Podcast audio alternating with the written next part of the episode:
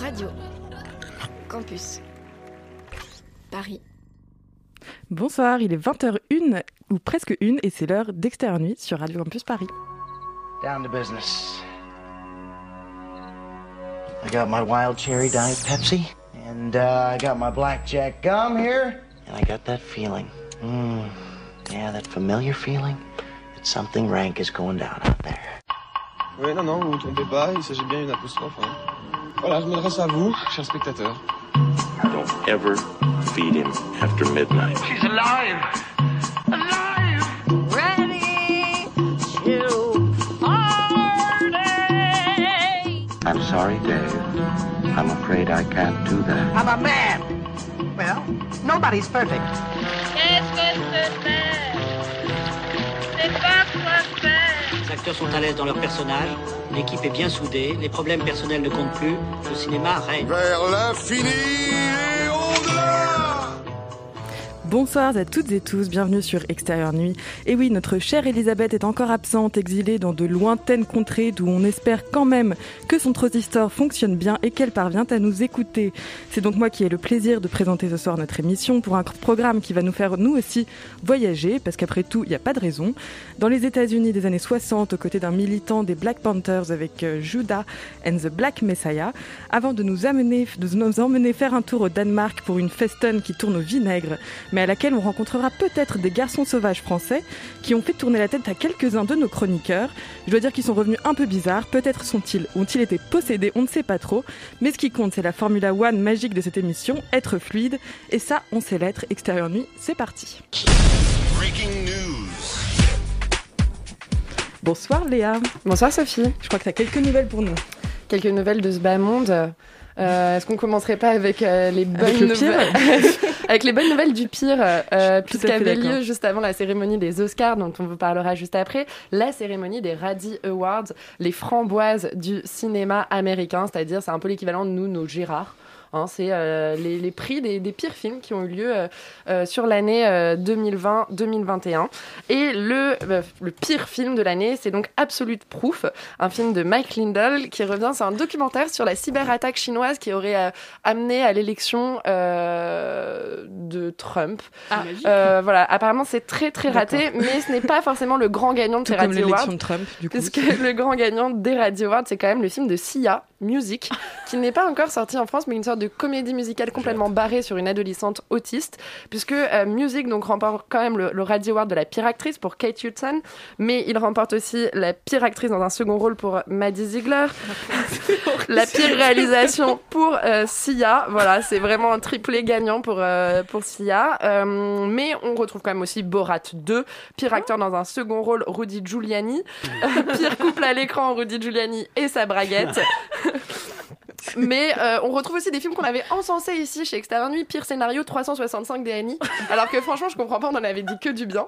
Euh, et pire remake, euh, bah, le voyage du docteur Doolittle, et ouais je pense que c'est en effet, je, je vous déconseille de, de voir ce film. Bon, et peut-être que tu as des choses un peu plus réjouissantes à nous oui, raconter. alors parce des choses un peu plus réjouissantes sur la cérémonie qui s'est tenue le lendemain également à Los Angeles, la cérémonie des Oscars, puisque pour la deuxième fois dans l'histoire des Oscars, c'est une réalisatrice, une femme, qui a remporté l'Oscar de la meilleure réalisatrice, Chloé Zhao, pour Nomadland, qui remportait aussi l'Oscar du meilleur film. Euh, Il y a eu des petits ratés, des petites surprises euh, lors de cette cérémonie, euh, notamment l'Oscar du meilleur acteur pour Anthony Hopkins, alors que dans- pour son rôle dans The Father, alors que tout le monde était en train d'attendre finalement euh, l'Oscar pour Chadwick Boseman, le comédien qui nous a quittés euh, en 2020. Euh, mais bon, c'était quand même plutôt pas mal pour les Français, puisque pour la première fois, on repart quand même avec le, César donc, du meilleur rôle masculin, Anthony Hopkins dans le film The Father, réalisé par Florian Zeller. Mais Florian Zeller repart aussi avec l'Oscar de la meilleure adaptation, puisque The Father est l'adaptation en film de sa pièce de théâtre. Après, derrière tout ça, il n'y avait pas non plus des grandes surprises. Hein. Soul remporte le meilleur film d'animation.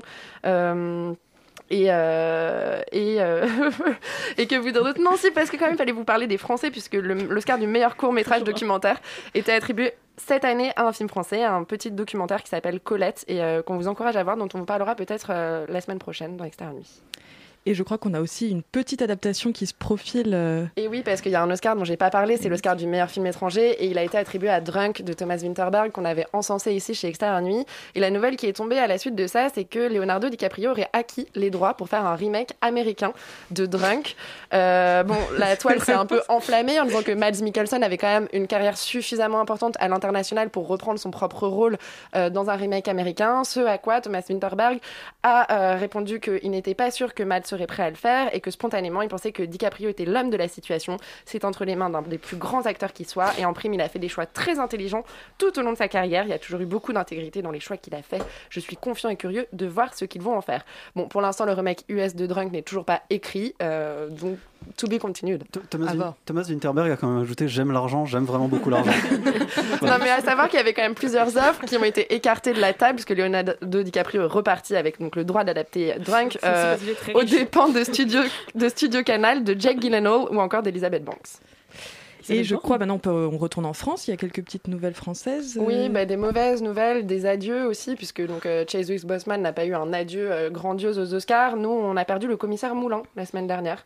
Voilà, le, le commissaire Moulin, le comédien Yves Régnier, est décédé euh, des suites d'une crise cardiaque à son domicile Neuilly-sur-Seine. L'acteur français qui était né en Suisse avait 78 ans. On l'avait découvert bien sûr avec ce, ce rôle de, de commissaire Moulin, fiction policière emblématique de TF1 pendant plus de 40 ans. Hein, elle est restée à l'antenne quand même jusqu'en 2006 et compte près de 70 épisodes de 90 minutes. Peut-être un jour une émission externe spéciale commissaire Moulin. Euh, mais il faut pas oublier quand même qu'il avait une carrière au cinéma puisque euh, on l'avait découvert dans Diabolomante de Diane Curis ou encore chez Roman Polanski dans Frantic. Est-ce que les trois commissaires France Télé sont décédés du coup maintenant? Bah, je- je- C'est pas France Télé, c'est TF1. Euh, Pardon, Cordier. Euh, Navarro, Navarro. Cordier, Navarro et le commissaire Moulin. Et commissaire donc Moulin. vous avez, voilà. vous avez des aussi. connaissances que je n'ai pas. Je ne pourrais pas vous dire. Une tristesse. Mais bon, il y avait un autre deuil euh, important qui s'est déroulé ce week-end. C'est la mort de trois techniciens euh, mécaniciens sur le tournage de Qu'est-ce qu'on a encore fait au bon Dieu. Oh. Euh, voilà, Qu'est-ce qu'on a fait au bon Dieu 3 et en deuil. Trois techniciens euh, sont décédés des suites d'un accident de la route. Euh, et c'est vrai qu'on parle souvent des, des grandes figures, on parle pas souvent des petites figures de l'ombre qui font que euh, les grands films existent. Je sais pas si Qu'est-ce qu'on a fait au bon Dieu 3 sera un grand film, mais en tout cas, euh, pas, mais- voilà, c'était trois, euh, trois techniciens absolument géniaux qui ont perdu la vie et le quatrième est encore entre la vie et la mort à l'hôpital et on, On pense à eux, on pense à ouais. l'équipe et à tous les techniciens du monde du cinéma. Complètement. Et, euh, et enfin des nouvelles de notre troll préféré du cinéma français. Notre idole euh, chez Extérieur Nuit, Nicolas Bedos. On cru que t'allais attend. dire Eric Zemmour. j'étais genre, Pardon Alors, en troll, Oui, on attend toujours au SS 117.3. Ça y est, on a la date. Euh, le film sortira le 4 août 2021. Euh, le troisième opus de la saga OSS 117, normalement réalisé par Michel Azanavicius, est confié donc à la réalisation à Nicolas Bedos. On retrouvera bien évidemment Jean Dujardin. Euh, donc le, le film donc s'intitulera c'est euh, Alerte rouge en Afrique noire. Sortira donc le 4 août 2021. Mais Nicolas Bedos n'attend pas la sortie de ce film pour continuer euh, à tourner puisqu'il vient d'annoncer le tournage de son prochain film qui aura lieu à Nice. Euh, le tournage commencera le 8 juin avec Pierre Ninet justement dans le rôle principal aux côtés d'Isabelle Adjani, de François Cluzet, de Marine Vac, d'Emmanuel DeVos, de Laura Morante et de Charles Berling. Euh, le film intitulé Mascarade, on n'a pas vraiment de synopsis mais on sait que ce sera des arnaques, des crimes et des passions au programme de cette comédie euh, dramatique. Un film qui devrait s'inscrire dans la lignée des films comme La main au collet d'Alfred Hitchcock. Rien que ça, Rien que ça. Nicolas, euh, on t'attend. Le champ est libre, vas-y. Et ben merci beaucoup Léa. Et, euh, et le premier film donc, dont on va parler ce soir est un film qui donc était aux Oscars et c'est Judas and the Black Messiah de Shaka King. Bande annonce. Deputy Chairman Fred Hampton of the Illinois Black Panther Party. Repeat after me. Judas and the Black Messiah, donc présenté aux Oscars et à Sundance, avec dans le rôle principal Daniel Kaluuya, acteur remarqué dans le génial Get Out en 2017 et qu'on a vu récemment dans Queen and Slim, qui était pas trop mal aussi. Il a remporté une petite statuette dimanche dernier pour son rôle dans Judas. Laurent, est-ce que c'était une petite statuette méritée? Euh, honnêtement, euh, si on parle seulement de son rôle, hein, euh, la statuette est à mon avis méritée. Alors, j'ai pas vu la totalité de la sélection des Oscars, mais enfin, c'est vrai que lui, il est quand même assez remarquable dedans. Il était déjà très bon dans Get Out, et je trouve que là-dedans, il joue parfaitement euh, son rôle. Euh, on peut, il y a aussi le- le- enfin, l'autre personnage principal du film qui est joué par Lakeith Stanfield, qui est aussi dans Get Out, d'ailleurs, qui joue le, justement le mec qui dit Get Out, etc., et qu'on a vu dans d'autres films comme euh, Zut, j'ai un trou, mais enfin, en tout cas, c'est un. Super film, zut, j'ai un trou non, non, non, mais... c'est pas le genre de film dont on parle en général chez Extérieur. Mais, euh, mais, mais voilà. Euh, donc, donc déjà, non, c'est vrai que la distribution est quand même très, pas, pas mal du tout dans ce film, mais ça raconte en gros, on va peut-être commencer par là, ça raconte l'histoire donc de David O'Neill qui est joué par Lakeith Stanfield, euh, qui est un, qui est un, enfin Bill O'Neill qui est un, qui est une espèce de truand un peu à la petite semaine à Chicago à la fin des années 60, qui est évidemment afro-américain et qui, euh, suite à une espèce d'arnaque pour essayer de voler une bagnole, finit par se faire euh, attraper par le FBI euh, et, et en fait se fait de se transformer en informateur pour le, le Black Panther Party, donc le parti pro-noir en fait américain de l'époque, et, et donc il lui demande de l'infiltrer et d'obtenir des informations sur Fred Hampton, Fred Hampton qui est un personnage euh, très connu aux États-Unis, qui, est un vrai personnage et qui a qui, qui est le euh, qui était le patron en fait des, des- Black Panthers de Chicago et une des grandes figures du, mouvement Black Panther euh, aux États-Unis à l'époque. Et, et donc justement en fait on va on va raconter comment ce type-là va réussir à infiltrer Black Panther et comment ça va se passer pour lui. Évidemment c'est plein de rebondissements et de, de petites petites choses qui vont se passer dans dans, ce genre-là. C'est un film qui qui en fait, euh, moi, même, même si formellement est quand même assez réussi, et je trouve que la performance des acteurs est quand même très réussie, euh, m'a un peu déçu en fait. C'est-à-dire que euh, il y a un dispositif qui est vraiment génial, c'est-à-dire que c'est tiré d'une histoire vraie en plus.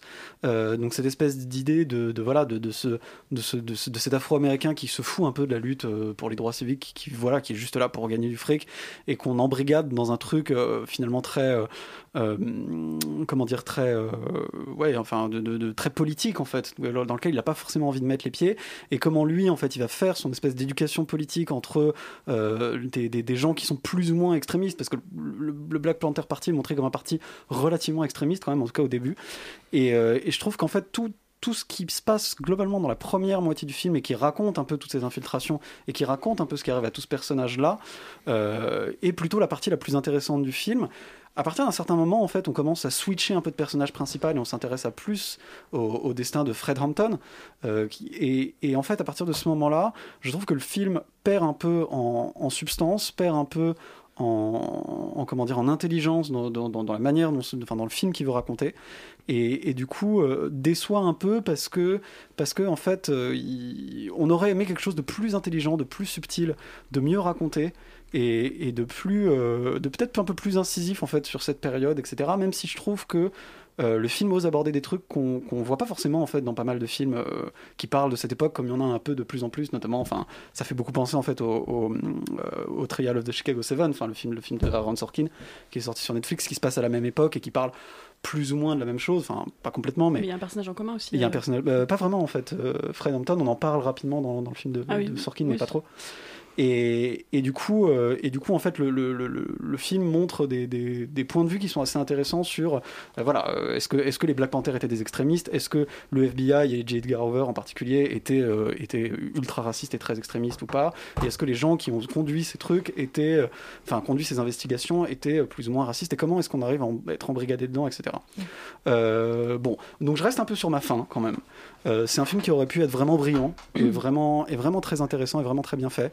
Et c'est euh, une petite déception parce que parce qu'en réalité, euh, parce qu'en réalité, il, manque un peu voilà de, finition et de, et de- de réussite à ce niveau-là.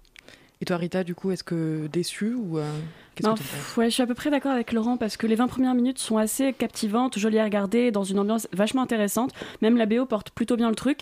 Par contre, passé ces 20 premières minutes, on entre dans le ventre mou du film et malheureusement, c'est un ventre mou qui s'allonge pendant 1h20 avant de repasser à 10 minutes intéressantes à la fin. Donc ça fait le résultat, c'est qu'on s'ennuie quand même pendant une large partie du film alors que le propos aurait pu être super intéressant, comme tu disais.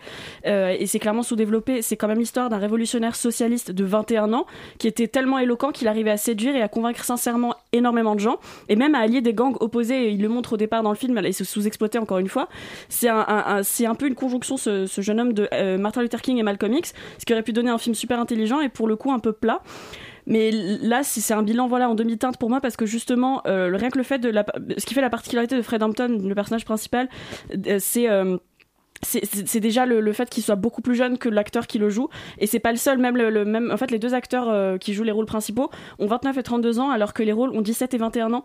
Quand on rationalise en fait euh, le fait ce qui se passe à l'écran par leur âge c'est beaucoup plus flagrant que ces cohérences qu'ils sont en train de faire et pas du tout enfin je trouve qu'il y a un vrai décalage au moment à partir du moment où on se dit qu'ils ont 10 15 ans de moins que les que les, acteurs qui les jouent ce qui est vraiment dommage. Et sans le panneau de fin j'aurais pas su leur âge et ça explique tellement leur attitude. Ne serait-ce que le fait que Bill O'Neill donc euh, le Judas du film euh, n'ait pas de véritable conscience politique. C'est littéralement un ado. C'est normal de pas avoir de conscience politique quand on est ado. Et, je trouve que c'est très mal expliqué, pardon. Sur un film qui aurait pu être sur les luttes inter- intersectionnelles, sur le socialisme et plein de choses, bah, on le mentionne à peine, alors que c'est tout le propos. Donc voilà, euh, il y a une relation amoureuse inintéressante. Donc c'est sy- c'est sympa à regarder, mais ça manque de profondeur et un peu, ça reste en surface à mes yeux. Ok, bon bah un film du coup pas pas terrible, enfin finalement pas si intéressant Qui à regarder, regarde, qui, qui a qui se regarde bien mais très- qui, bien qui est pas très profond. Bon, bah, vous pouvez vous, fa- vous pourrez vous faire votre avis sur euh, Canal parce que le film est disponible depuis quelques jours. Et maintenant, place à un film qui d'un réalisateur qui a été lui aussi primé aux Oscars, Festen de Thomas Winterberg.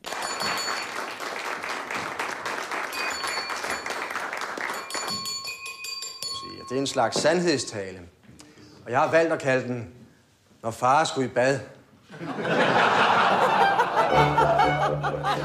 Donc un autre réalisateur qui était primé donc dimanche, euh, Thomas Winterberg, qui était primé pour Drunk, qui nous a tous enivrés ici. Et ici, c'est son premier film dont on va parler, qui est réalisé selon les préceptes édictés par euh, Winterberg et Lars von Trier dans leur manifeste Dogme 95, qui préconise entre autres une accroche stricte au réel et une, une image qui ne cherche pas à être belle. Rita, de Feston à Drunk, tout va bien Ça va Ouais, tout va bien. Écoute, euh, Festen, ça raconte le week-end de célébration de l'anniversaire d'un patriarche de 60 ans où vont se retrouver ses enfants, sa famille étendue et ses amis proches. C'est un des premiers films de Thomas Winterberg, mais donc, comme tu disais, c'est le Dogme 95, donc c'est fait pour être chum. Euh, et en fait, le but, c'est de contrer les super productions anglo-saxonnes pleines d'effets spéciaux et super chères. Avec des films formellement sobres, sans, esthétique, euh, sans ambition esthétique, etc. Je sais que Laurent va bien assez tracher ça, donc euh, je vais passer outre. Euh, du coup, oui, visuellement, ça s'en ressent beaucoup dans Festen, qui est filmé globalement avec un téléphone qui a pris l'eau. Et je pense que si j'avais pas vu au cinéma ce film la première fois que je l'ai vu, j'aurais eu du feu les cinémas, j'aurais eu du mal à rentrer dedans. Mais passer cette impression de voir un film réalisé à la machine à laver, bah, c'est excellent. Euh, moi, j'ai souvent du mal avec les drames familiaux qui se passent dans de grandes maisons autour d'un repas et généralement il y a un bail incestueux derrière. Mais là, c'est tellement brillant que j'ai accroché très vite. Oui, il est question de secrets, de non-dits, de familles dysfonctionnelles, mais aussi avec un petit sous-texte sur le racisme qui est très très bref mais vraiment intéressant. Et puis surtout, c'est un film sur un homme qui se sent tellement protégé par ses privilèges qu'il n'a plus aucune limite et pense pas qu'un jour il devra faire face aux conséquences. Et c'est un film Ouais. sur les conséquences. voilà, voilà. Euh, c'est vachement violent dans le propos et certaines scènes sont difficiles à regarder. Ce qui sert l'idée, pas que esthétiquement, je sais que tu vas faire la blague, Laurent, ce qui sert l'idée générale du film grandement à mes yeux. Festen, en fait, pour moi, c'est un, film qui a donné déjà beaucoup envie de voir d'autres films danois. Je l'ai vu juste après Drunk et euh, du coup, j'aime beaucoup ce que fait Winterberg à l'évidence. Mais. euh, dans l'ensemble, ce que je dirais, c'est que c'est difficile à regarder quand même. euh, pas, pas parce que c'est violent dans l'image, mais dans le propos. Donc euh, voilà, Festen, pour moi, c'est une très très grande réussite et j'étais très heureuse de le revoir pour euh, Extérieur Nuit. Bon, Laurent, je crois qu'on on sait que tu n'as vraiment pas aimé l'image de ce film, mais je crois que tu as plutôt pas trop détesté quand même le film dans l'absolu. Écoute, en fait, euh, c'est marrant parce que je, je, je, je- rêverais à la conclusion inverse de, Ah. de- de Rita, même si j'ai- en fait, j'ai plutôt aimé le film. C'est-à-dire que euh, je trouve que le film est visuellement, en tout cas en termes d'esthétique, euh, affreux. Et, et à un point, en fait, où je pense que si on devait avoir un, un, un- comment dire, enfin, c'est- j'ai du mal à imaginer quelque chose de plus ringard et de plus raté aujourd'hui. C'est-à-dire que vraiment. faut quand même préciser que, remettre, que oui. le film s'inscrit euh, dans ce qu'on a appelé la dogma Oui, c'est ce que- 95. c'est ce que- c'est ce euh. J'écoute l'émission, Léa. Voilà. Donc c'est donc en fait donc en fait le problème du dogme 80 enfin moi honnêtement je trouve euh, T'as le- pas les le- dogmes déjà. mais en fait je trouve le projet pas je trouve le projet autour du dogme Tu devrais 85 être plus ridicule en fait c'est-à-dire que c'est même pas genre je trouve ça presque Alors méprisable Non, non, bah non, parce qu'il n'y a pas que l'idée de faire une image LED, il y a une... Non, non, mais on est dans le réel, non, on mais je, trouve ça, je trouve que c'est Méprisable, Je trouve. que c'est une, démarche vraiment de, de mec qui se la raconte pour se donner un truc intéressant, alors qu'en fait on a, on n'a pas grand chose d'intéressant à dire derrière. En fait, c'est, ça à quoi ça me fait penser. Et je trouve ça, et donc c'est pour ça que j'ai un très très gros problème avec l'esthétique du film que je trouve affreuse. Et je trouve ça hyper dommage parce qu'en fait le film derrière est vraiment bien. C'est-à-dire que euh, c'est, plutôt, il y a des petits problèmes, on va dire, euh, vaguement de structure, un peu, c'est pas ultra efficace. Il y a des trucs qui sont pas forcément hyper bien réussis. Il y a un des personnages, notamment euh, euh, celui du frère, qui est un peu le, le vilain petit canard de la famille, que je trouve un peu raté, un peu caricatural. Mais honnêtement, à part ça, je trouve que le film est, est assez brillant en fait. C'est-à-dire que non seulement c'est très méchant, c'est très dur, mais il y a des moments assez drôles. C'est Ouais. un, film qui est toujours un petit peu sur, sur la brèche entre les, les moments drôles et les moments méchants. Et, et du coup, ça rend, ça rend le truc beaucoup plus léger et beaucoup plus intéressant que- qu'un gros drame un peu lourdingue sur, voilà, sur des histoires incestueuses et de famille, etc. Donc en fait, Euh, si on arrive à passer outre ce côté visuel qui est quand même euh, inacceptable pour moi, euh, je, je, je, je recommanderais complètement ce film. Et en fait, j'aurais presque envie que- qu'il existe un remake pour que les gens qui aient un peu le sens de la vue puissent le voir. On va demander à DiCaprio sur le coup là. Peut-être peut-être que Thomas Winterberg aime tellement l'argent qu'il le vendra à DiCaprio encore très cher, mais en réalité, en fait, c'est- c'est c'est vraiment très dommage euh, de, de, de voir ce truc d'un truc aussi laid et aussi intelligent. C'est très bizarre. Euh, après, voilà, moi, j'ai plutôt, en fait, en fait j'ai plutôt aimé si, si on, voilà, on, on met pas ses lunettes et tout. Et toi, Alban, du coup, est-ce que la laideur euh, est rattrapée par euh, le côté brillant ou au contraire euh, Ah ouais, complètement. Moi, je suis entièrement d'accord avec Laurent. Je trouve que c'est vrai que visuellement et même sur le papier, sur ces, manifestes en fait du dogme 95, je trouve ça vraiment, ouais, un petit peu, un petit peu misérable, on va dire. Disons que c'est vraiment de la pose en fait. C'est ça qui, pose un petit peu problème. Le problème, c'est que le film est très intéressant et que tout fait sens. À part forcément, bien sûr, l'esthétique du film, que ça soit le montage, la direction d'acteurs, les dispositifs de mise en scène que Winterberg met en place, tout fait sens. Et le film est comme ça quelque part protéiforme, voire protéifond, même si ça se dit pas, on peut le comprendre euh, vraiment de plein de manières différentes, euh, en fonction de tous les points de vue des acteurs. Je trouve que c'est vraiment intéressant de voir en même temps Michael, en même temps son frère, en même temps le père, en même temps potentiellement le fantôme aussi euh, de, de la Oui, sœur oui. qui peut regarder aussi l'action qui se déroule. Peut-être que la- le mouvement en fait de la caméra est aussi le mouvement du fantôme dans le film. J'ai trouvé ça énormément de pistes en fait à développer par rapport à ce film-là et c'est ultra enrichissant comparé au, au Garçon sauvage dont on va parler tout à l'heure et, que je- et que et que je commence déjà à accuser. Euh, voilà, donc moi c'est un film que j'avais jamais vu et dont je me dont je me félicite euh, d'avoir vu euh, me félicite. hier soir. Et euh, et je remercie euh, Sophie Catherine d'avoir mis ce film sur le. Bah écoute, merci. Tu voulais pas au départ quand même, on a dû insister. Merci, Euh, Alban, bah, merci. ouais, j'avais un petit peu peur avec les garçons sauvages euh, de ce qui allait m'arriver. Bon, ça, on a compris que Ouais. Les Garçons Sauvages, donc du coup, qui est le film dont on va parler tout de suite, qui est disponible sur, la, sur Arte, euh, n'a pas les faveurs de Alban. Mais bon, c'était un film qui, lui, avait eu la chance donc, de trouver son chemin euh, vers les salles parce qu'il était sorti en 2017. Ouais. donc, Les Garçons Sauvages de Bertrand Mandico. Je faisais partie d'une bande. Unie pour le meilleur et surtout pour le pire. Lâchez-moi Je crois qu'il faut dissoudre. Les garçons sauvages où des garçons se transforment en filles sur la mystérieuse île des robes et de ces films qui dévisent drastiquement et je crois que c'est le cas aussi entre nos chroniqueurs ce soir et j'en suis très contente entre euh, donc les gens qui adorent et qui l'encensent et qui trouvent que c'est vraiment du génie et ceux qui détestent viscéralement ce film. Donc euh, je vais donner la parole Juliette parce que je crois que tu fais partie de ceux qui ont plutôt bien aimé ce film. Alors je sais pas si c'est du génie à ce point-là, mais j'ai trouvé ça assez Si, sympathique. Euh, ça m'a rappelé par moment le film dont tu parlais, Laurent, tout à l'heure, euh, J'ai un trou. Mais euh, c'est un peu dans le même acabit, mais c'est pas à ce point-là, on va dire.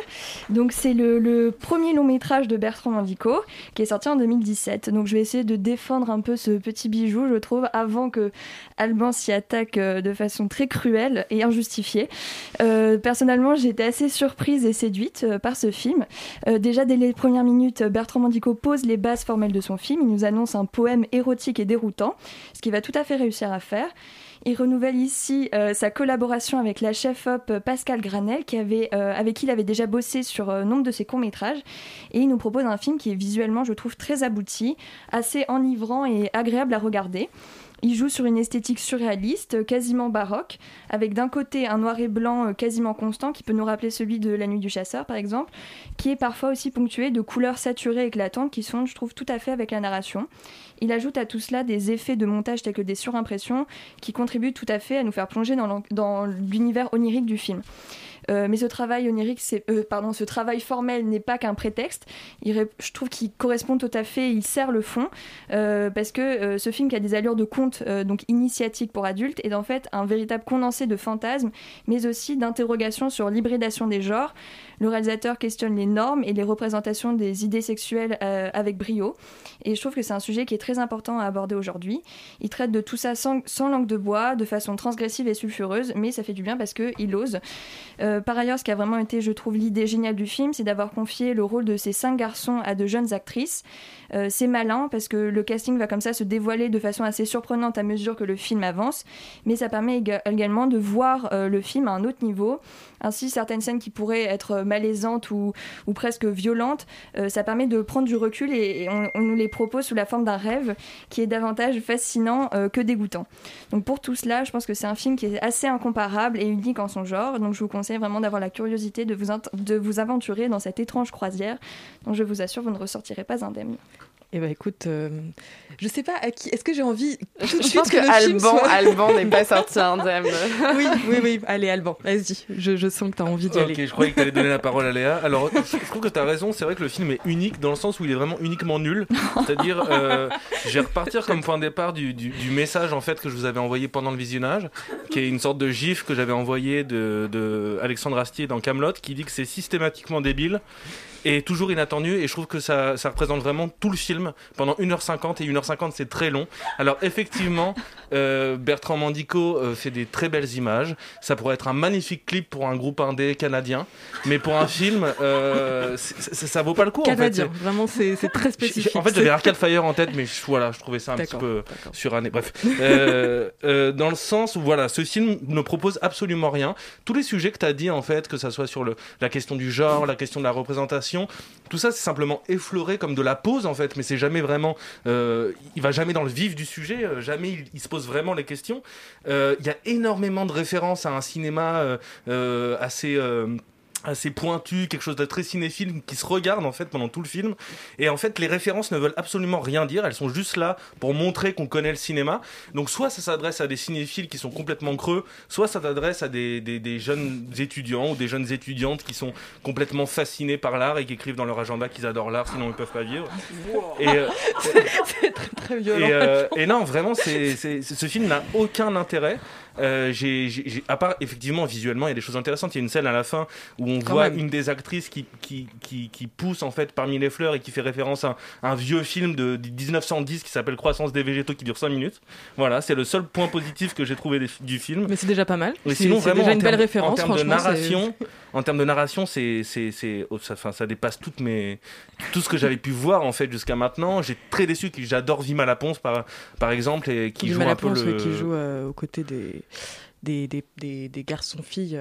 Euh. Exactement, qui est un peu, je sais pas si c'est l'héros ou l'héroïne du film, enfin en tout cas c'est le personnage qui est le plus représenté dans le, dans le film de Mandico, et je trouve que voilà, on, on- jamais euh, son, son, son, son interprétation et, euh, dégage quelque chose en fait du film. Je trouve qu'il qu'il éteint en fait toutes les performances, et euh, voilà, j'ai trouvé ça très dommageable, et je trouve que voilà, moi j'en ai marre en fait de ce cinéma tout le temps qui se pose comme ça, qui est encensé par les cahiers du cinéma après, qui publie des manifestes dans les cahiers du cinéma euh, parce qu'ils comprennent pas ce qu'il fait, alors ils, ils disent que c'est du, du surréalisme, des choses comme ça, ça m'énerve. Bah moi j'adore parce que vraiment, vous avez représenté exactement tout ce que déchaîne ce film. Donc, Léa, euh, toi, quel camp tu choisis Bah moi, je vais faire le pont sur la rivière. Euh, je, non, je ne peux Suisse. pas aller complètement contre la vie d'Allemand parce que moi aussi, ce film que j'ai eu la chance de découvrir au cinéma, j'en suis sortie très perplexe. C'est-à-dire que j'ai mis plusieurs jours quand même à avoir vraiment un avis définitif sur ce film. J'étais ni dans l'exaltation, ni dans la détestation. Mais c'est vrai que quand je me questionne sur le fond, qu'est-ce que j'ai appris, qu'est-ce que ça m'a raconté, c'est là que toute la perplexité que je ressentais prenait sens. On est dans une sorte d'adaptation de Sa Majesté des Mouches. Euh, dans le fond, moi, je trouve ça extrêmement intéressant. Ces garçons de bonne famille exilés euh, de force sur cette île. Euh, et sauf que la transformation sociale, la violence sociale, va passer à travers une transformation euh, de sexe et de genre. La question que ça pose, c'est est-ce que finalement une communauté de femmes serait plus à même de survivre ensemble qu'une communauté d'hommes? Du moins, j'ai l'impression que c'est ce qu'il essaye d'esquisser, que euh, dans sa question du désir, l'homosexualité masculine est tout de suite beaucoup plus frontale et brutale à admettre pour des jeunes adolescents que l'homosexualité féminine. Enfin voilà, c'est plein de petits thèmes qu'il va aborder en pointillé, sauf que malheureusement, il va pas au bout de sa démarche, il ne pose aucun message et il ne s'engage jamais dans aucun de ces messages-là qu'il effleure. Et, et c'est là que c'est dommage, parce que Sa Majesté des Mouches, ce qui est hyper intéressant, c'est de comment, même dans un environnement euh, euh, absurde, euh, toutes ces règles sociales, de violence sociale vont quand même finir par arriver. Or là, finalement, le personnage le plus violent, c'est cette île. Cette île qui est recouverte de fleurs pénis, de, fruits toxiques qui les transforment dès qu'ils les goûtent. Et, et on va pas au bout de tout ça. C'est comme si finalement la nature humaine n'avait rien à voir. De toute façon, c'est la loi de la nature et la nature aura toujours finalement raison de ta nature humaine. Et là-dessus, je trouve qu'il il se plante. Euh, malgré tout, pour moi, je trouve que ce film est quand même une expérience visuelle assez aboutie. Euh, J'étais très déçue qu'il ait aucune nomination au César. En 2018 parce qu'il y avait quand même, il méritait quand même un prix ou en tout cas d'être nommé pour les meilleurs décors et la meilleure photo ou les meilleurs costumes. C'est un film qui est hyper enivrant. Moi, ça m'a fait penser à, à des films de Méliès. Enfin, il y a vraiment quelque chose d'hyper beau, euh, d'hyper euh, comme un tableau, comme une galerie. Et je suis obligée aussi de rejoindre un peu Alban quand il dit on dirait un clip indé. Oui, bon, il y a quand même un peu plus d'histoire qu'un simple clip musical. Il y a quand même une J'ai vu des clips performance qui avaient plus d'histoire que le film. ouais. quand même un- un- une performance de comédienne qui est quand même assez dingue et, euh, et, et qu'on peut quand même euh, féliciter, et notamment, euh, notamment la comédienne Vima Laponce qui, qui crève l'écran euh, pendant tout ce film. Mais voilà, en dehors de tout ça, si on va chercher un fond, si on va chercher une réflexion, là où Mandico avait été hyper malin dans ses précédents courts-métrages, là où on peut l'attendre au tournant dans, ses prochains films, c'est que c'est quelqu'un souvent qui va justement questionner cette question du genre, de sexualité, de comment tu t'affiches et comment la vivre euh, sans en être dépendant. Là, bon, bah non, en fait, c'est- une sorte de, fable violente qui euh, n'a pas de pas de conclusion, n'a pas de morale. Et c'est quand même le propre des fables de nous délivrer un message à la fin. une morale, ouais. Et voilà, là, c'est genre une métaphore qui ne métaphorise finalement rien. Et du coup, c'est très beau, ça sonne bien. Mais en fin de compte, s'il n'y a pas de message, euh, c'est un, un peu creux. frustrant. Voilà. Oui. Bah écoutez, euh, vous m'avez- donné envie de voir ce film, moi, de me faire mon, avis, donc je suis très contente. Euh, et on va passer maintenant à, à- à l'horreur avec Possessor de Brandon Cronenberg, bande-annonce.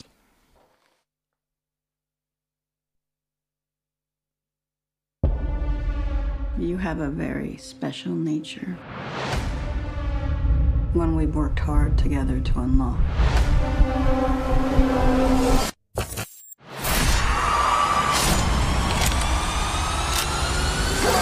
Oh miaou.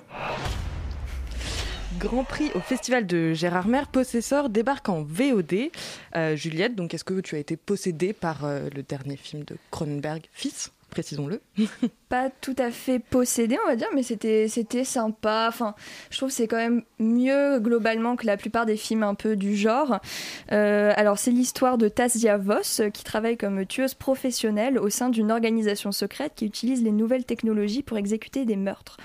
Le concept est le suivant, l'esprit de Tasia est transféré dans l'enveloppe corporelle d'un hôte et elle va ainsi pouvoir exécuter ses contrats en toute impunité finalement. Mais tout se complique lorsque le système déraille, Tasia va se retrouver coincée dans le corps d'un homme qui va lui opposer une résistance psychique.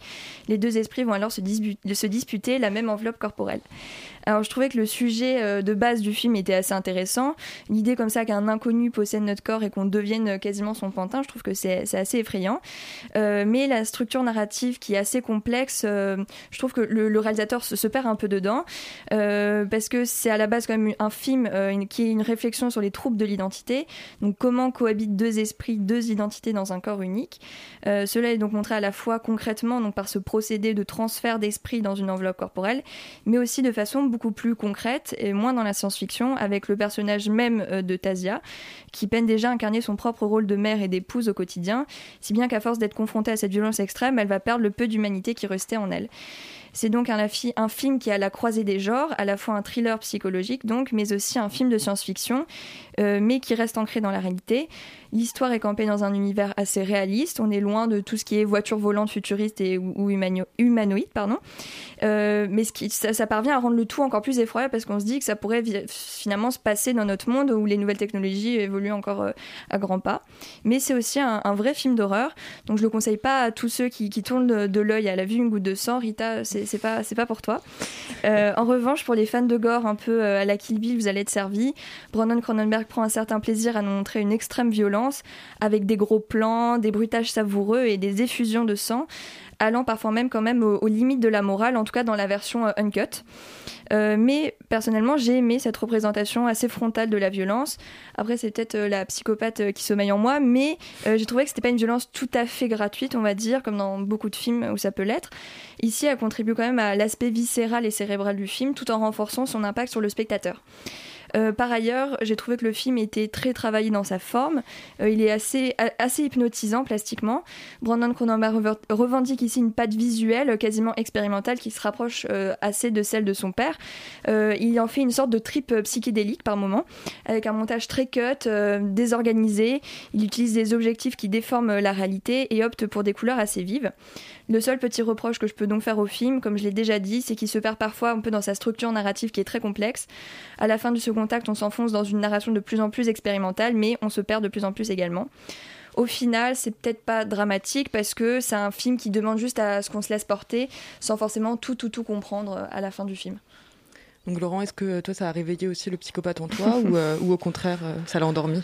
Le psychopathe en moi, il ferait mieux de rester dans. Et on essaye de sortir. Psychopathe en toi essaie de se réveiller là Voilà, et c'est pas facile. Euh, euh, non, euh, possesseur de Brandon Cronenberg. euh, ce jeu- en fait, c'est marrant parce que je, je, je serais pas vraiment d'accord avec Juliette. Moi, j'ai trouvé que le film était assez décevant. Et, et en réalité, euh, et en réalité, je, je dirais, enfin, je considère même pas que c'est un film d'horreur. C'est-à-dire qu'en fait, pour moi, c'est plus une espèce de, comme tu l'as dit, thriller psychologique, un peu Mm. matinée de science-fiction. Qu'il y a un côté gore, mais qu'en fait, ce, ce gore-là cherche pas à faire peur. Oui. Que c'est c'est pas un film qui cherche à faire peur. C'est pas vraiment un film d'horreur. Euh, en fait, le, le- le truc de ce film, et qui, qui est finalement peut-être le plus triste et le plus décevant, c'est que toutes les choses qu'il y a vraiment bien, en fait, il les a un peu pompées à son père. C'est-à-dire qu'en gros, il y a une vraie bonne atmosphère, il y a, euh, comme tu l'as dit, une esthétique très léchée, assez intéressante.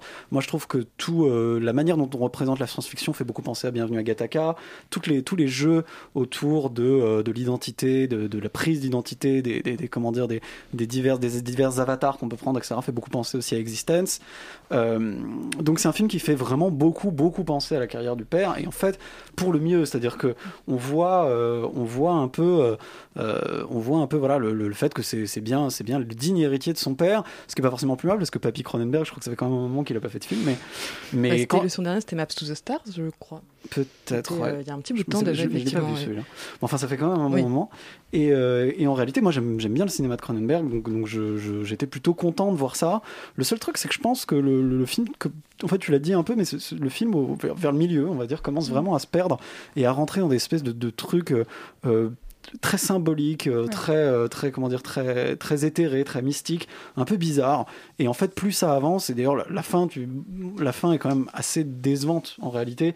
Et, et- et- et on se rend compte un peu que le film traite essentiellement de, de cette espèce de drame familial et de problèmes d'identité au, au sein d'une famille, Euh, mais, mais, mais en réalité assume jamais vraiment son côté de thriller psychologique digne de ce nom avec euh, avec ce que ça implique de euh, voilà de trucs presque un peu terre à terre de euh, voilà de de, de, de créer des plans de créer des empathies avec des personnages etc de ce point de vue là et le parce que le problème c'est que à peu près, encore une fois, vers le milieu, on switch un peu de personnage principal et on arrive sur un personnage principal qu'on ne connaît pas. Et on n'arrive pas, en fait, moi, enfin, j'arrive pas, en fait, à m'intéresser à ce qui va lui arriver parce que, en réalité, ce personnage ne- n'est pendant que la moitié du film qu'une enveloppe et donc on se fout complètement, en fait, de ce qu'il fait et de pourquoi il le fait. Donc le film, en fait, euh, clairement, euh, euh, malheureusement, en fait, arrive pas à créer le, le- le- le- le truc qu'il faut faire quand on fait ce genre de film de science-fiction un peu, un peu réaliste, c'est-à-dire de prendre un concept et vraiment de réussir à le pousser jusqu'au bout pour en retirer un peu tout ce qu'on en peut et pour dire des choses, en fait, sur, euh, bah, sur plein de choses, en fait, sur la société, sur ce qu'on pense du monde, sur n'importe quoi, sur ce pourquoi on fait des films. Et, euh, et, et- et en fait, plutôt va se perdre un peu dans des, dans des considérations euh, un peu cryptiques, euh, un peu claquées. Et c'est dommage parce que, finalement, le film aurait mérité euh, d'être euh, d'être un petit peu plus abouti, d'être un petit peu plus bossé. et aurait pu probablement, enfin peut-être pas être un chef-d'œuvre parce que encore une fois c'est très très inspiré du travail du père, mais euh, mais aurait pu être un film vraiment très sympathique, très agréable à regarder, enfin agréable si on déteste pas les moments de gore vraiment vraiment vénère, mais euh, mais mais en tout cas mais en tout cas une vraie belle réussite et malheureusement je trouve que on n'atteint pas ça et c'est voilà petite déception. On aimerait bien en fait qu'il soit qu'il sorte vraiment de la de l'ombre de son père pour réussir à faire quelque chose de vraiment personnel, soit euh, qu'il assume ce- cette ce- comment dire cette filiation là et qui du coup fasse des films un peu plus efficaces, un peu comme le père d'ailleurs. Bon, bah écoute, euh, c'est, c'est, on, on préfère le travail de Cronenberg père, on aime un peu moins celui du fils. C'est un peu Après, c'est relativement lui, prometteur, hein, parce que parce qu'on sait jamais ce qu'il peut ce Oui, peut faire quand même. Un jour ou l'autre, peut-être qu'il nous font pour rendre un bon film. J'ai pas vu son précédent, mais en tout cas Oui, c'est, celui-là. c'est euh, qu'il a encore une petite carrière potentielle devant lui quand même. Il est pas. euh, Et puis les premiers films de Cronenberg père n'étaient pas non plus les meilleurs. euh, c'est- ouais, c'était pas fait. facile. bon, et ben on verra. Du coup, Brandon, en tout cas, il a eu donc, euh, je rappelle, le prix, du, enfin le grand prix du jury à Gérard euh, donc c'est quand même peut-être gage de qualité, d'une certaine qualité en tout cas. Gérard on peut le rappeler, qui est le festival euh, du film de genre euh, qui a lieu en territoire de Belfort tous les ans et, euh, et qui est- Normalement, les labels Gérard euh, sont quand même assez prometteurs. Enfin, en tout cas, sur ces Oui. dernières années, on a quand même vu des, des très beaux films sortir de- du festival qui s'est bien sûr cette année tenu euh, de façon euh, en ligne, comme euh, malheureusement Comme la plupart des, tous les- des festivals. Mais, Mais on attend quand même d'autres films qui étaient présents à Gérard qui devraient sortir en salle. en, euh, On l'espère que les salles vont rouvrir et qu'on pourra de nouveau expérimenter ce plaisir de la salle obscure pour se faire peur. Et là, c'est l'heure du coup de passer aux séries pour nous. C'est donc, euh, on va plutôt à la, à la série de notre programme qui est Fluide, créée par les BDistes Thomas Caden et Joseph Safiedine. Bande annonce.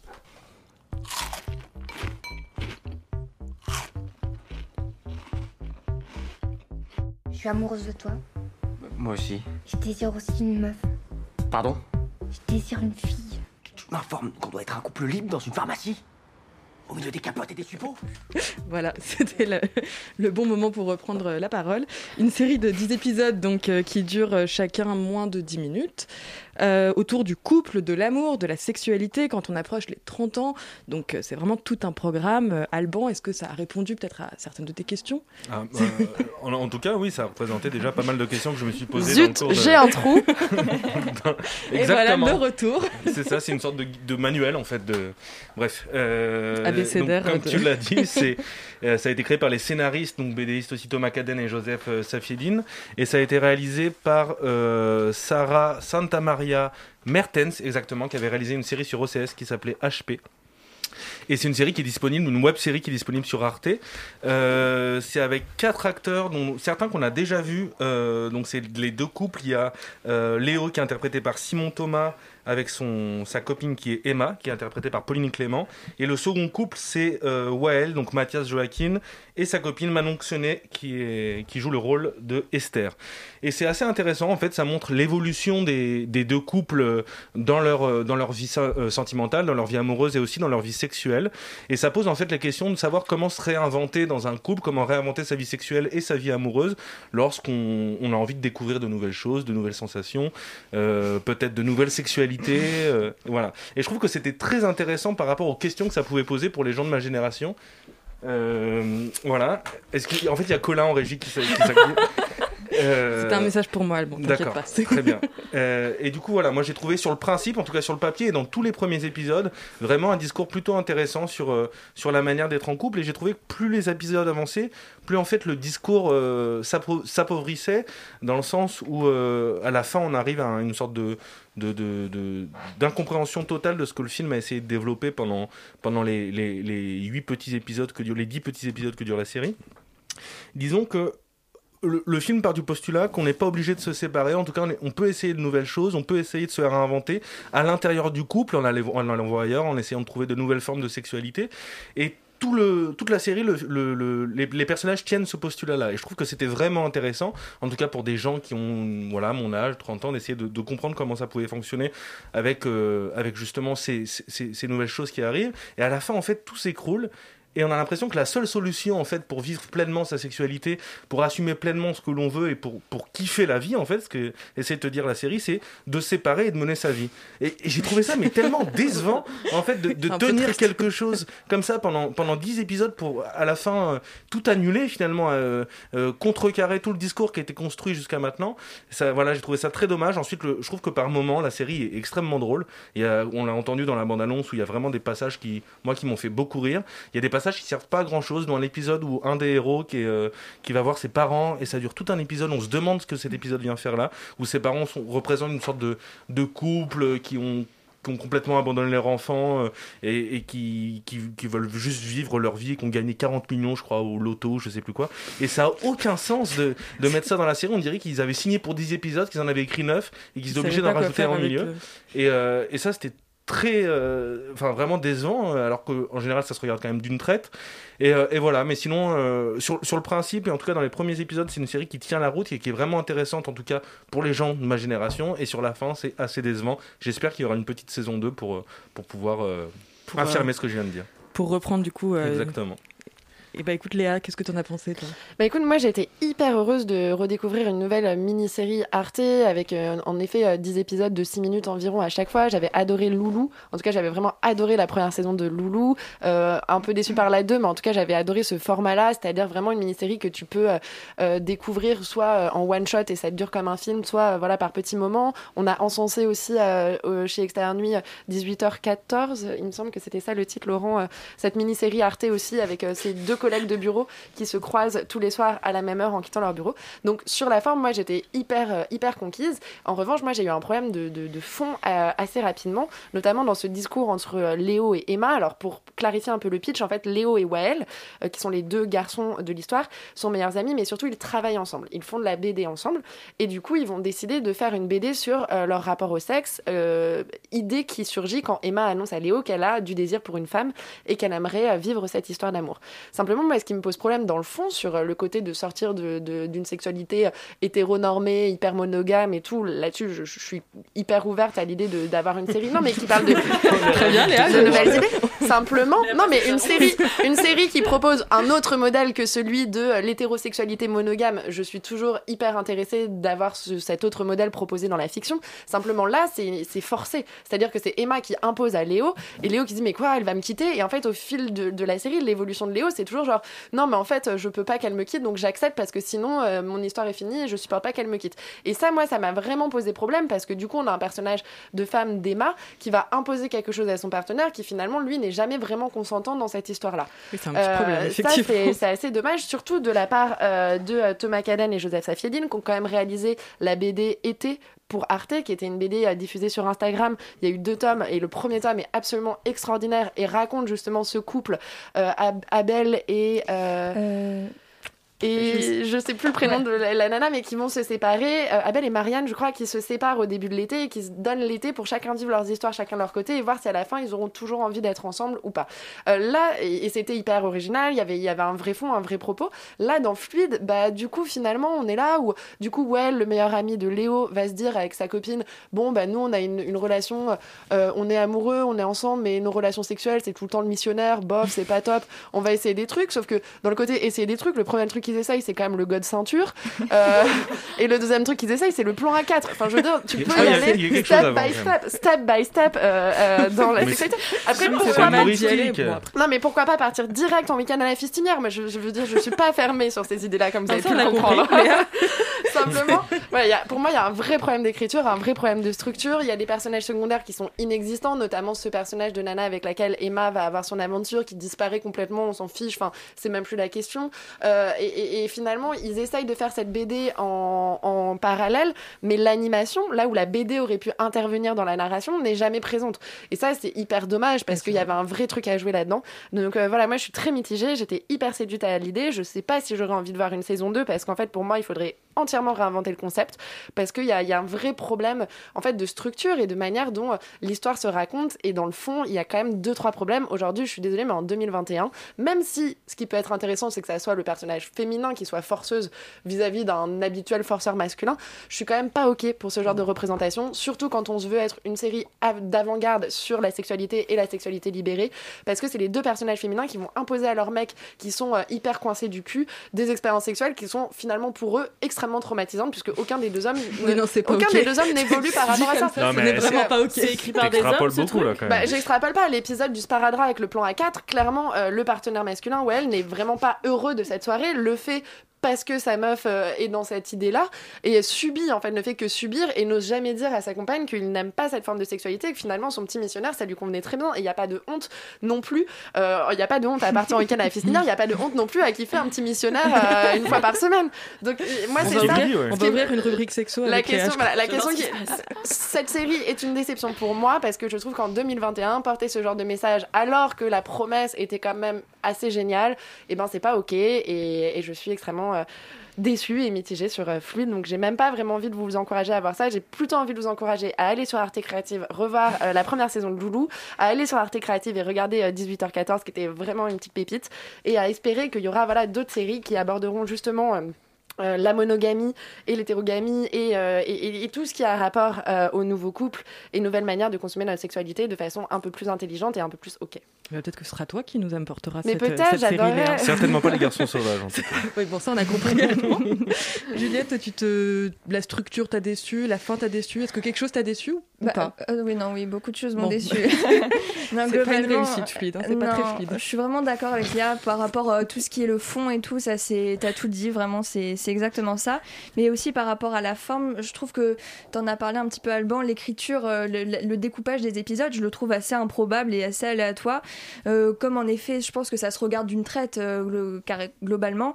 Euh, Il y a des, on, des fois, on a envie que ça continue, qu'il y ait des situations qui, qui, qui soient allongées, mais on nous, on nous coupe l'herbe sous le pied. Euh, on sent, je pense que on sent vraiment l'origine de la BD euh, parce qu'à la base c'est aussi une BD euh, fluide. On sent l'origine de la BD dans l'écriture, mais je trouve qu'ils n'ont pas réussi à bien adapter ça au système sériel et qu'ils l'ont simplement transposé pour essayer d'avoir double double carton quoi.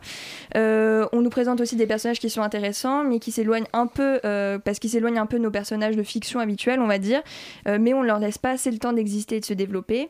Ce qui est assez dommage parce que, comme tu l'as dit, on avait un quatuor d'acteurs assez sympathique, mais euh, finalement, on sait vraiment, on sait pratiquement rien d'eux. On les suit dans des, dans des, dans des trucs très intimes d'un coup, alors qu'on sait pas les bases, quoi. Euh, J'ai été déçue parce que je trouvais le concept assez original et fun, mais je trouve qu'ils vont pas assez loin. C'est un peu trop gentillé. J'aurais aimé quelque chose d'un peu plus incisif, pas au point des garçons sauvages, encore une fois, mais un humour peut-être un peu plus sarcastique, un traitement encore plus cash euh, de ce sujet. Au final, c'est vrai que c'est un moment sympathique, je peux pas, je peux pas dire le contraire, mais je trouve qu'il y a rien de transcendant. Euh, le concept aurait sûrement mieux fonctionné euh, sous sa forme de BD originale. Oui, puis il y a surtout un, un truc à ajouter par rapport à cette BD qui est évoqué dès l'épisode 2, c'est que donc les deux garçons décident de faire cette BD où ils vont raconter leurs expériences sexuelles, nouvelles expériences sexuelles avec leurs compagnes. Euh, et la première réaction des compagnes, c'est attends, mais tu peux pas faire ça, moi je suis maîtresse d'école, j'ai pas envie que les parents d'élèves le voient. Et là, il y avait un truc hyper intéressant à raconter en disant t'es ok pour être libérée dans une sorte d'intimité qui finalement resterait secrète, mais t'as pas non plus envie de la brandir et de la normaliser. Et là, il y avait aussi un, un fond et une question qui était intéressante. Qui est très Mais actuel voilà, pour le coup Et qui est hyper actuel, mais qui est passé, voilà, c'est- on survole ça en épisode 2 lors d'une espèce de, de- d'épisode repas dans, dans, dans un resto dont on n'a que foutre. Et euh, le mot est bien choisi, mais, euh, mais voilà, et moi c'était juste, c'était ce petit truc où j'ai, j'ai pas lu la BD, donc j'ai envie de- d'encourager plutôt du coup nos auditeurs à aller lire la BD et, et aller sur le Oui. compte Instagram été BD Arte euh, et découvrir ces deux BD qu'ils ont fait, euh, été 1, été 2, Mm. qui abordent justement des questions euh, par rapport au couple, par rapport à la sexualité de façon bien plus fine, plus audacieuse Mm. et, et plus actuelle. Alban, tu as peut-être quelque chose à rajouter, je crois. Non, euh, j'ignorais, enfin en tout cas j'ignorais que c'est, ça provenait d'une BD, je Ouais. savais pas du tout.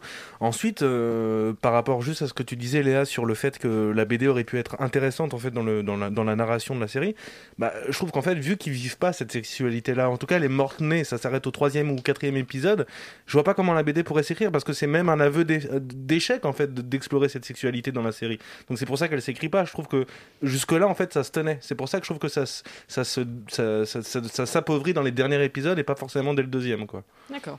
Bon, bah, en tout cas des, avis euh, divers et très éclairants.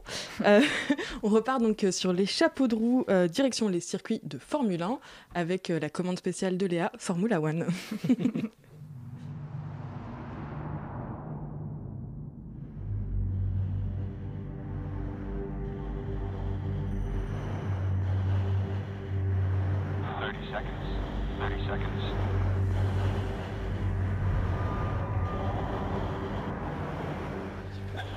Donc série documentaire dont la première saison était lancée en 2017, Formula One est de retour pour sa troisième saison, une plongée dans les coulisses du championnat du monde de Formule 1 en 2020.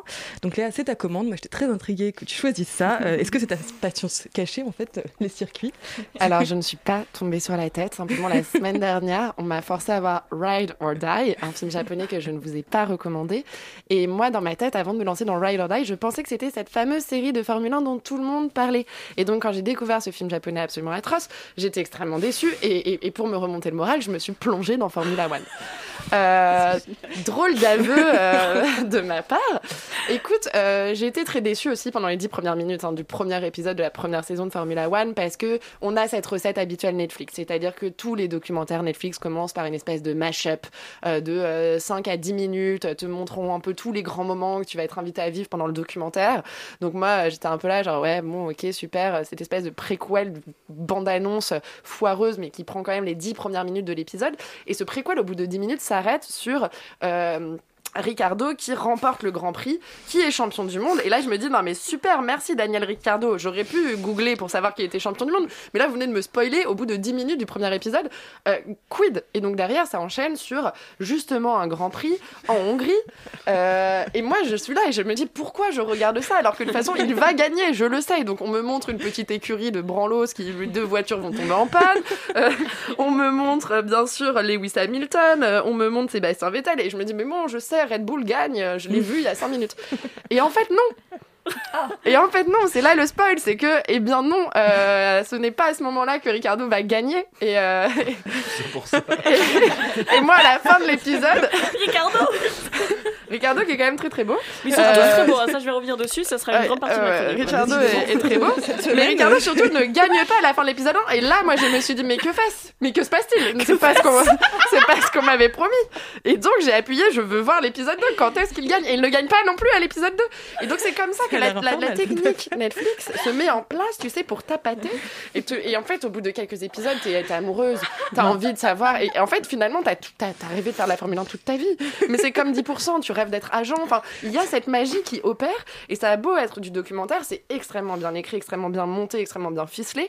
Et t'as vraiment ce truc où tu rentres là-dedans et t'es triste pour ceux dont les voitures explosent. T'as quand même ce danger de, de vie ou de mort parce que c'est quand même une discipline sportive qui est assez euh, meurtrière. euh, et, en fait, ça, fonctionne hyper bien. Alors, ils sont tous très beaux. Euh, ils ont tous quand même pas mal de pognon. Ça, c'est un truc qui va se ficeler au fur et à mesure des saisons 2 et 3, où là, le drama amoureux, de thunes et tout rentre en jeu. Mais il y a surtout ce truc de, tous ces coups qui se font à se rentrer dedans sur les circuits. Et donc, finalement, t'arrives dans un truc presque mafieux. Et, euh, là-dessus, je félicite Netflix, où d'habitude, on était habitué à ce schéma Netflix où les 10 premières minutes hyper intenses, t'es accroché, puis après, il y a un ventre mou d'une heure et demie. Et puis à la, à la fin, il y a une fin absurde, nulle, et t'es dégoûté. Mais tu vas quand même voir le deuxième épisode. Et, et- et parce qu'il y a un petit cliff, tu vas quand même pour tapater. Alors que là, ils ont fait un schéma inverse, c'est-à-dire qu'il y a 10 premières minutes où c'est une espèce de grand mash-up euh, dégoûtant qui te donne pas du tout envie. Mais après, tu commences à rentrer dans cette intimité-là et tu te laisses complètement prendre au jeu. Et moi, ça a quand même plutôt bien fonctionné sur moi. C'est pas vraiment du documentaire, c'est pas vraiment de la télé-réalité. On est entre les deux, on est dans cette nouvelle forme un peu hybride de Netflix. Cette série est un énorme carton. Les trois saisons sont arrivées un peu d'un coup sur Netflix. Tout le monde en parle et j'avais envie de savoir pourquoi. Et je parce que Netflix a une fois de plus réussi à proposer une narration, une écriture dans, sa série documentaire qui euh, fait mouche. Et Rita, alors, est-ce que toi aussi t'as été euh, complètement happée finalement? Alors déjà, bon, j'ai vu la moitié de la saison 3, donc c'est déjà, voilà, j'ai fait un peu les choses au hasard. Euh, globalement, en fait, j'ai jamais lu même une phrase sur la F1, je n'ai aucune connaissance de quoi que ce soit sur la F1. Je connais le mot Lewis Hamilton, j'ai découvert sa tête, du coup, très plaisante. Je, mais à part ça, je n'ai aucun intérêt, même aujourd'hui, après avoir vu cette moitié de saison pour la F1, je ne comprends pas la discipline. Pour moi, à partir du moment où ils ont dit que Mercedes était les voitures les plus rapides, pourquoi il y a des courses? Si Mercedes est la voiture la plus rapide, Mercedes va gagner. Je ne comprends pas. C'est absurde. Donc en fait, on a genre ces, ces 20 something year old qui ont euh, genre c'est tous des, des gars de la vingtaine méga riches, mais vraiment méga riches et très très beaux et je pense que c'est lié et qui sont juste là et qui sont dans leur voiture vroom vroom boum boum. Et euh, bon au bout d'un moment j'étais vraiment enfin le sujet de cette docu-série est tellement euh, absurde à mes yeux.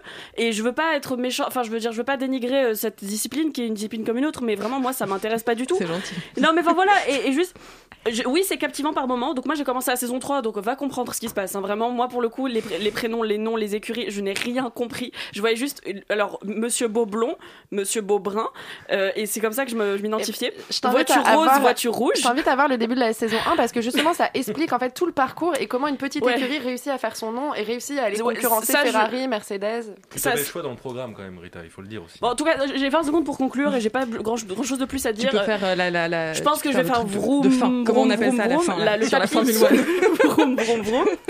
Et revroom. Et vous pouvez voir vroom, vroom télé sur vroom, vroom Netflix. À partir de riche vroom, en vocabulaire soir. ce soir. Elisabeth, reviens s'il te plaît.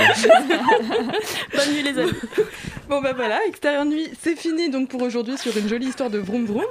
Euh, donc euh, on vous conseille quand même de voir un peu Judas et the Black Messiah. On... Feston, on vous dit vraiment d'y aller, mais pour Deux vroom contre... sur Feston, un vroom sur Judas.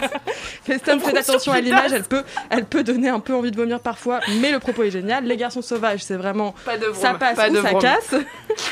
Possessor, euh, on aurait préféré voir le père, disons-le. demi-vroom. Et Fluide, bah, on est plutôt intrigué quand même par Fluide, même si euh, on n'est demi-molle. pas, on est un peu, on est voilà, on était sur une demi-molle. Voilà, bon, bah, voilà, c'était merci Rita pour ce mot de la fin. Merci à Colin pour la réalisation de cette émission et à tous les chroniqueurs présents. Aujourd'hui, restez sur Radio Campus pour le mix de Mood Club qui est là dans quelques minutes et à la semaine prochaine.